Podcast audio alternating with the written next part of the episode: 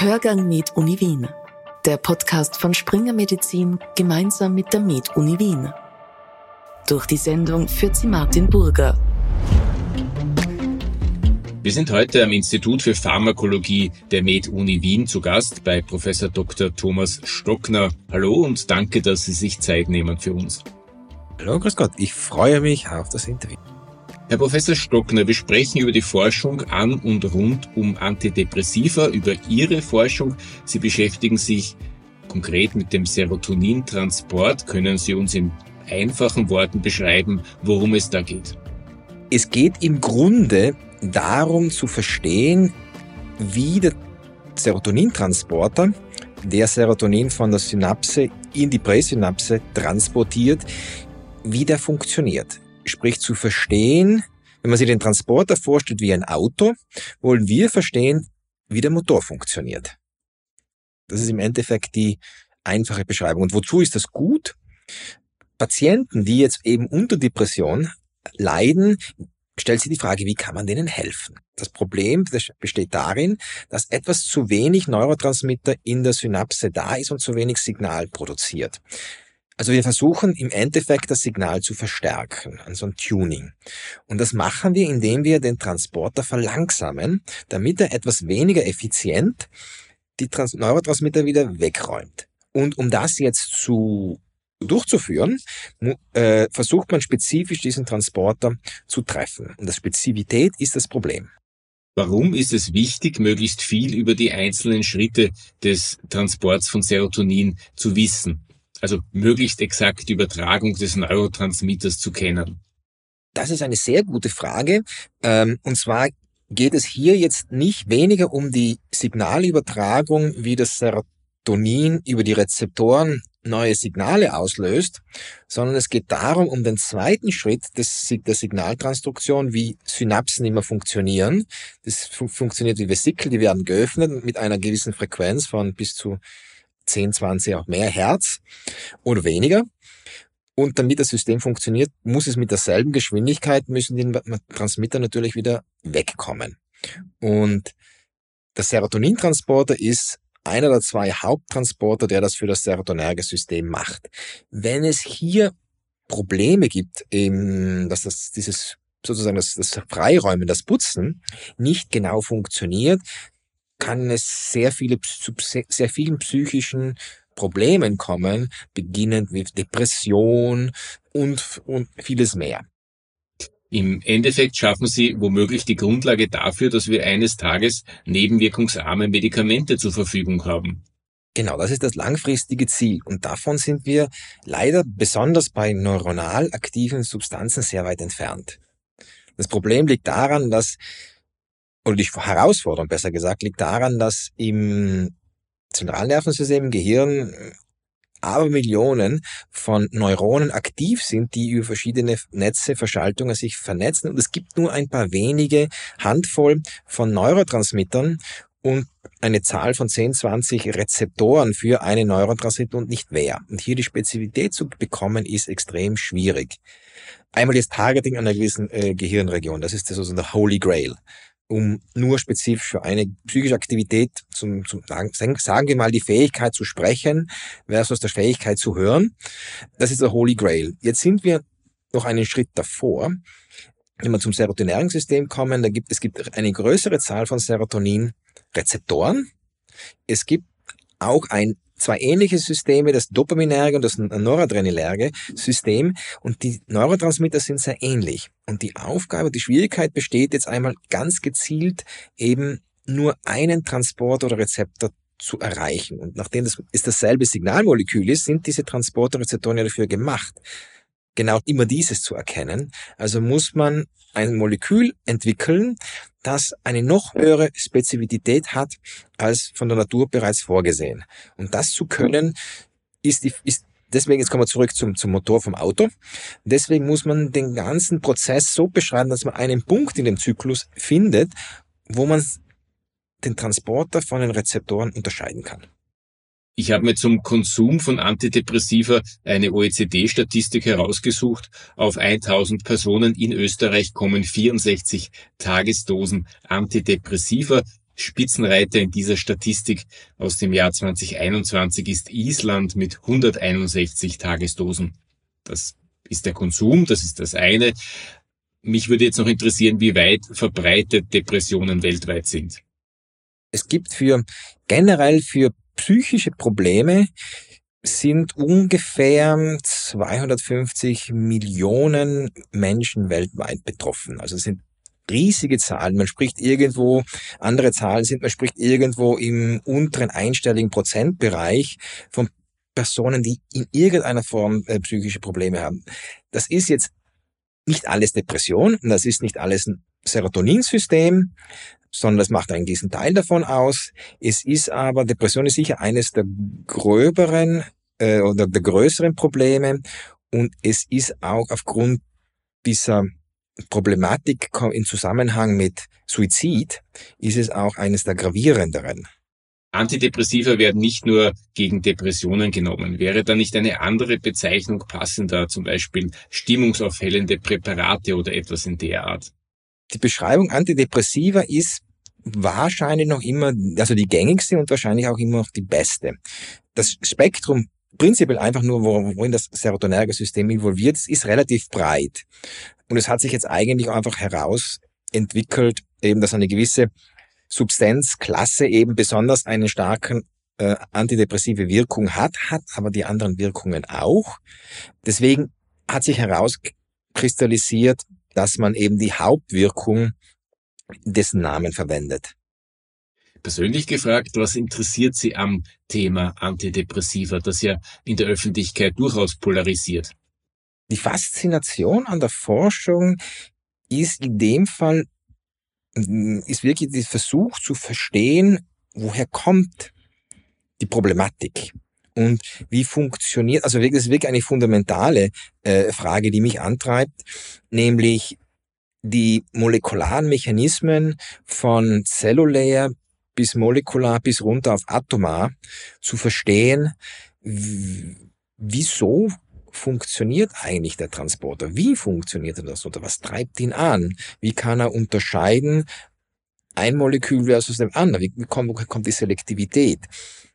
Also all diese wirklich sehr fundamentalen Grundlagen sind der große Ansporn meiner Forschung. Was muss ein Pharmakologe mitbringen, damit er in seinem Fach weiterkommt, damit er es zu etwas bringt?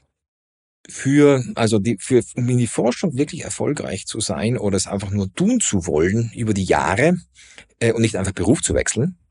Also der wichtigste ist natürlich die Neugier, der ganz starke Wunsch, einfach immer Neues zu erforschen, herausfinden zu erforschen, und zwar Dinge, die nicht bekannt sind.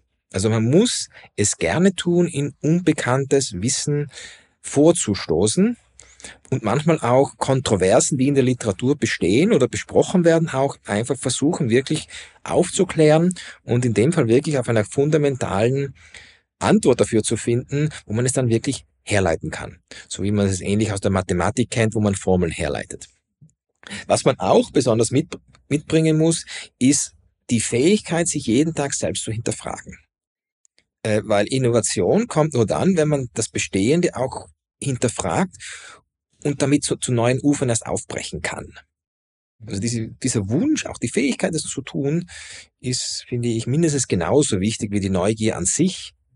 Und jetzt bei der modernen Forschung, wo man ja nicht mehr alleine ist, auch irgendwie die Fähigkeit, Teams zu bilden, mit anderen zu kommunizieren, ähm, sich eine gewisse Fähigkeit des freundschaftlichen Umganges mit Personen, mit denen man oder mit Forschern, mit denen man inhaltlich oder wissenschaftlich in Konkurrenz steht. Therapietreue ist ein wichtiges Thema bei der Behandlung von Depressionen. Wie groß ist Ihrer Einschätzung nach die Gefahr, dass Patienten die Therapie abbrechen oder selbst Änderungen vornehmen? Meines Wissens und meiner Erfahrung ist dieses Problem für vor allem psychische Erkrankungen eher größer als bei anderen Arten von Erkrankungen, wo Medikamente eingenommen werden müssen, weil es eben mit irgendwo mit Übergewicht, mit äh, oder mit anderen Dingen verbunden, also mit Nebenwirkungen, die man irgendwo, es ist ja nicht irgendwas Schmerz, sondern es ist etwas oft, was man nicht will. Deswegen vermute ich, Das heißt, deswegen ist auch die Betreuung durch den, durch den äh, Psychiater in dem Falle wichtig. Und diese Pharmaka können sind auch, haben auch eine größere Einschränkung in ihrer Verschreibbarkeit. Auch von wem?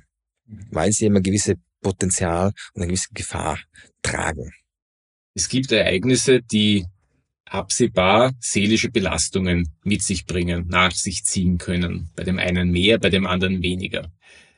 Man denke nur an den Pensionsantritt, man denke zum Beispiel an eine Krankheit, eine lebensverkürzende, die beim Partner auftritt. Man denke etwa an den Beginn der dunklen Jahreszeit. Ist es klug, präventiv Medikamente einzunehmen bzw. zu verschreiben?